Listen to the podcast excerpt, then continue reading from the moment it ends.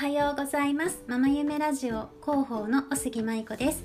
ママ夢ラジオはママの多様な生き方を発信する国内初のラジオ制作コミュニティです。今日は FM サルースママ夢ラジオトマプラーザのパーソナリティの平瀬きみこさんにお話を伺いたいと思います。よろしくお願いします。よろしくお願いします。お願いします。と私たちはパーソナリティの間では平瀬さんのこときみちゃんと呼んでいるのできみちゃんというふうに、呼ばせていただきます。はい、はい、お願いします。はい、えっ、ー、と FM サルースのママ夢ラジオタマプラーザは去年の10月から番組をスタートさせたんですけれども、えっ、ー、ときみちゃんはえっ、ー、とその10月のスタートの時から、えー、パーソナリティをしてくださっていて最初にママ夢ラジオに興味を持ったきっかけって何だったんですか？うんと小さい頃私あの友達と小学生の頃とか、友達とラジオ DJ ごっこっていう遊びをしていて、はい、あのカセットテープで「はい、はい、次はリクエスト曲これです」とか言って 今日こう曲を流して、はい、あの DJ ごっこして遊んでたんですよ、うんうんうん、当時はまだパーソナリティじゃなくてラジオの DJ っていう言葉を使ってたんですけど「はい、で今日のゲストは何々さんです」とかっていう遊びをしていた経験もあり、やっぱどこかでラジオ声の仕事っていうのに憧れてたと思うんですね。はい、そういう時にあの、まあ、実家がタマプラザに近いっていうこともあってタマプラザのメンバー募集ってなっていたのを、あのノーさんインスタを拝見して知って、うんうんうん。えっとママ夢ラジオの代表の竹岡のぞみさんですね。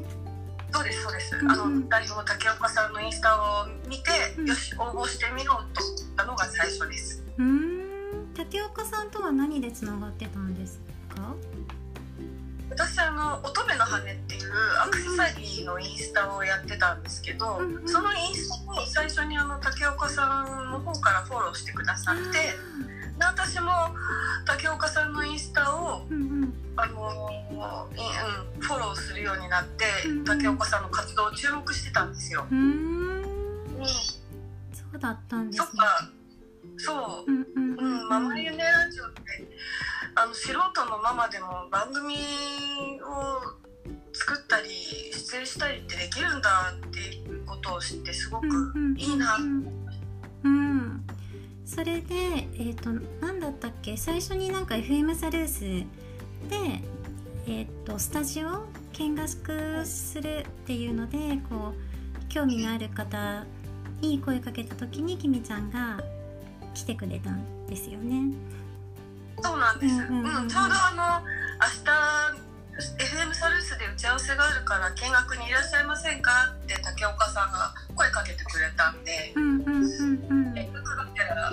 行って、うん、そのまま参加しようって入っちゃいました。そうなんかねその時に最初は多分全然こうまだ心が決まっていたわけじゃなくとりあえずどんな感じの集まりなのかなっていう感じでこう見に来てくれてでなんかねお話ししている間に「私やります」って しかもリーダーやりますっていう風にきみちゃんがその場でなんか決めてくれてすごい嬉しかったことを覚えてます。私もあののぞみさんとあとま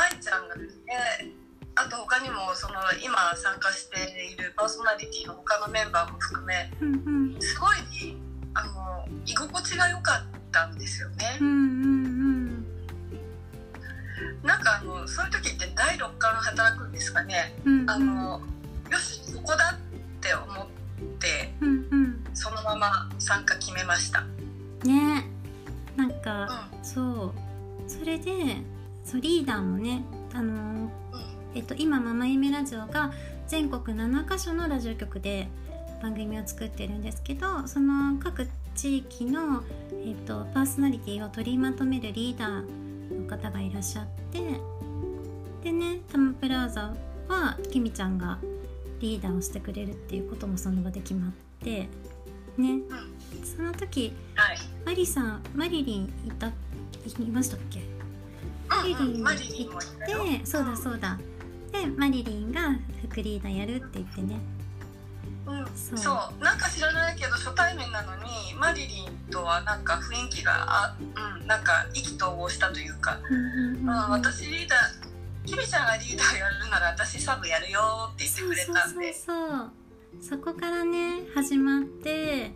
ねきみちゃんとマリリンのおかげで今タマプラザのチームはすごくいい雰囲気で番組を作ることができてますね。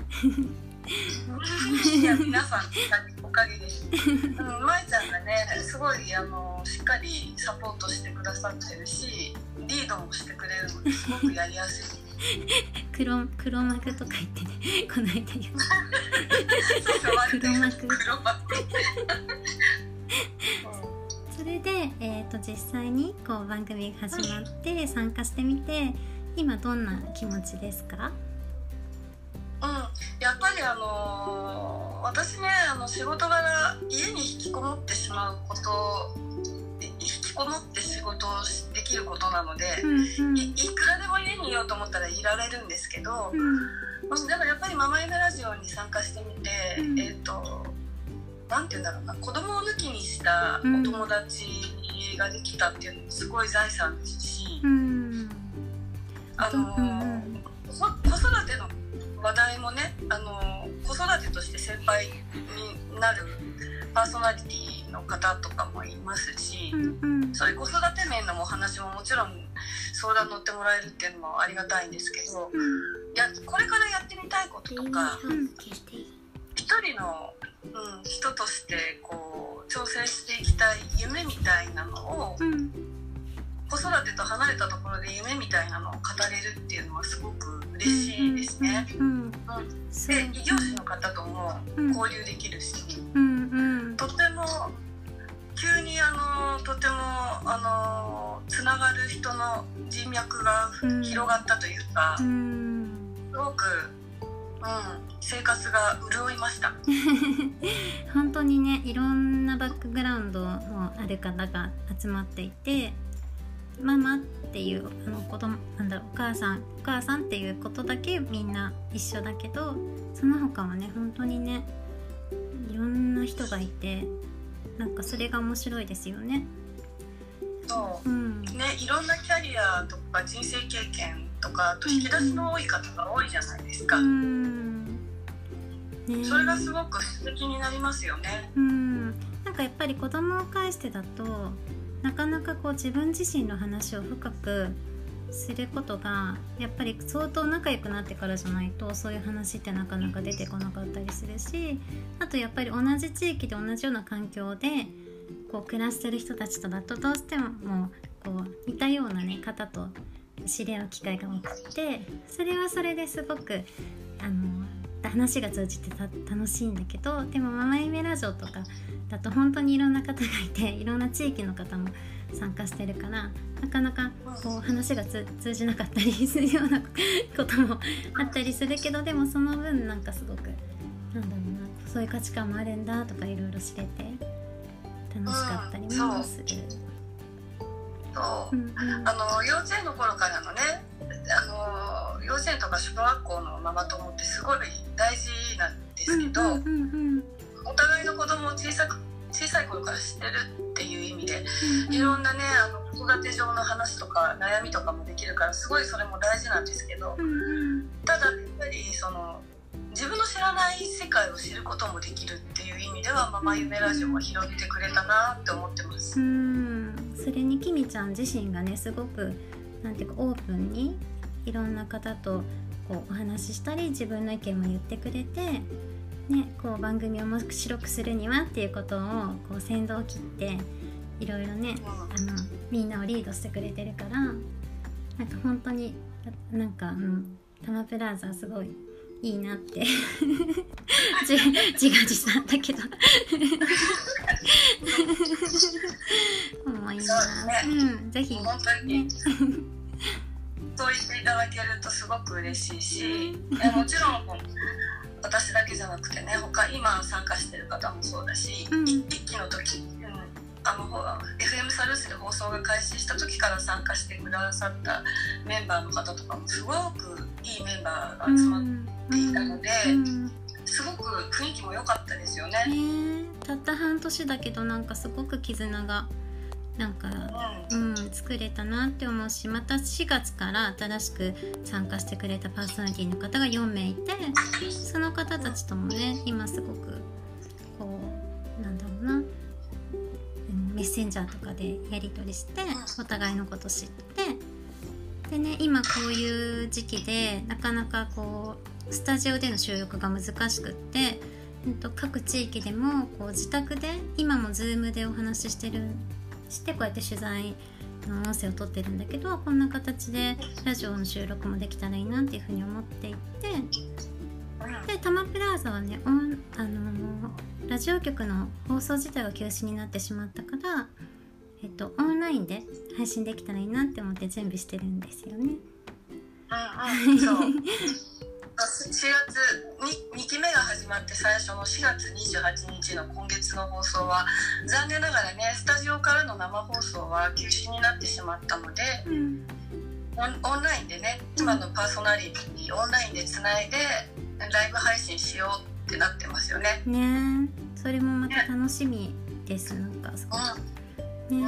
うん、新しい挑戦で、うん、やっぱりそれもやっぱりきみちゃんとか他のパーソナリティのみんなが一緒に挑戦してくれる仲間がいるからなんかすごく安心してできるなって思います。うん、うん、うん、ね、これからもね一緒にいい番組を作っていけたら嬉しいです。本当そうですね。はい。じゃあ今日は平瀬きみこさんにお話を伺いました。ありがとうございました。ありがとうございました。